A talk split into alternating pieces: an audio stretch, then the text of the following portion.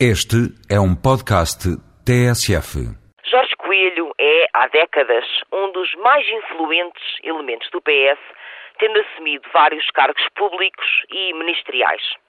Agora, o dirigente socialista regressa às obras, à Motengil, o maior grupo de construção civil de Portugal, alguns anos depois de ter sido Ministro das Obras Públicas, funções que abandonou após o acidente de Entre os Rios a classe empresarial portuguesa, que passa o tempo a bradar pelo fim do Estado, não sabe viver sem ele. Muitos liberais criticam-no, mas, à primeira oportunidade, querem fazer negócio com a saúde ou com a educação e não dispensam um ex-governante para garantir benesses. Papagaiam a meritocracia, mas, quando chega a hora da verdade, cingem as suas escolhas ao PS e ao PSD tecem loas à competência, mas o critério fica-se pela proximidade com o poder.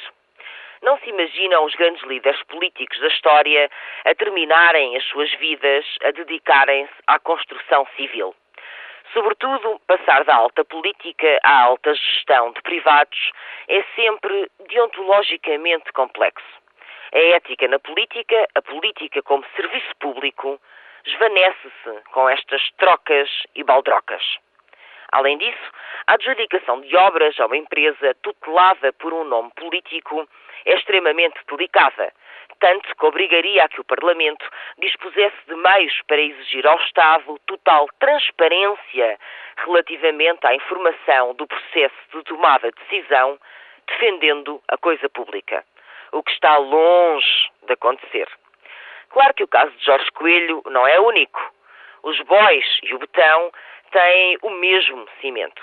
Os conselhos de administração dos grandes bancos e empresas estão pejados de outras figuras com trajetos semelhantes.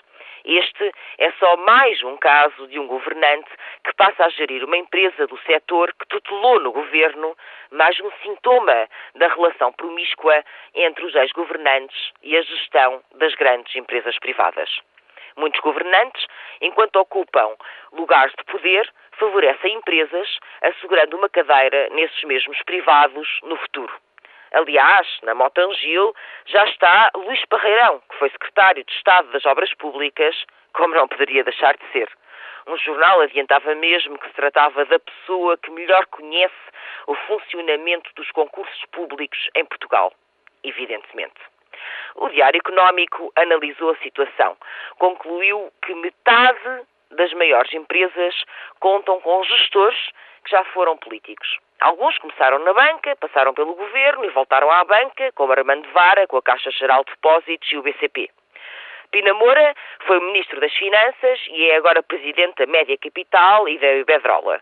Manuela Ferreira Leite também ex-ministra das Finanças, ocupa atualmente o lugar de administradora do Santander. Ferreira do Amaral, ex-ministro das Obras Públicas, é hoje presidente da Luz ao Ponte.